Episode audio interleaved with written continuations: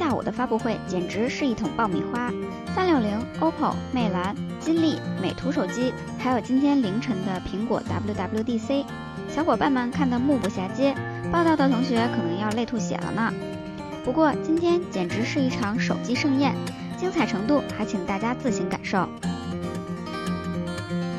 据说 iPhone 的销量下滑和富士康的收入减少对应起来了，有人接到线报说 iPhone 七的订单会分给一些给和硕。富士康的营收可能有波动了，不过赚的少不要紧，只要压力没有那么大，富士康的楼和工人就都好着呢。不知不觉，ChinaJoy 已经十四年了，每次风起云涌的都是场上的收购。可是据说这次要回归本质，还原以游戏为主场。回归游戏可以啊，收购还是要有的呀，可不要伤了粉丝们的心呐。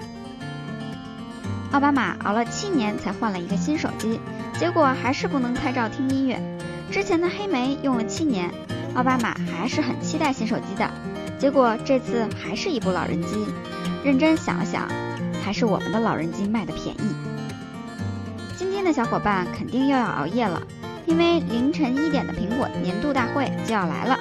我们的小伙伴会为大家全程直播大会细节，请大家搬好小板凳，准备好零食，和我们一起看看今年的肾是不是又不保了。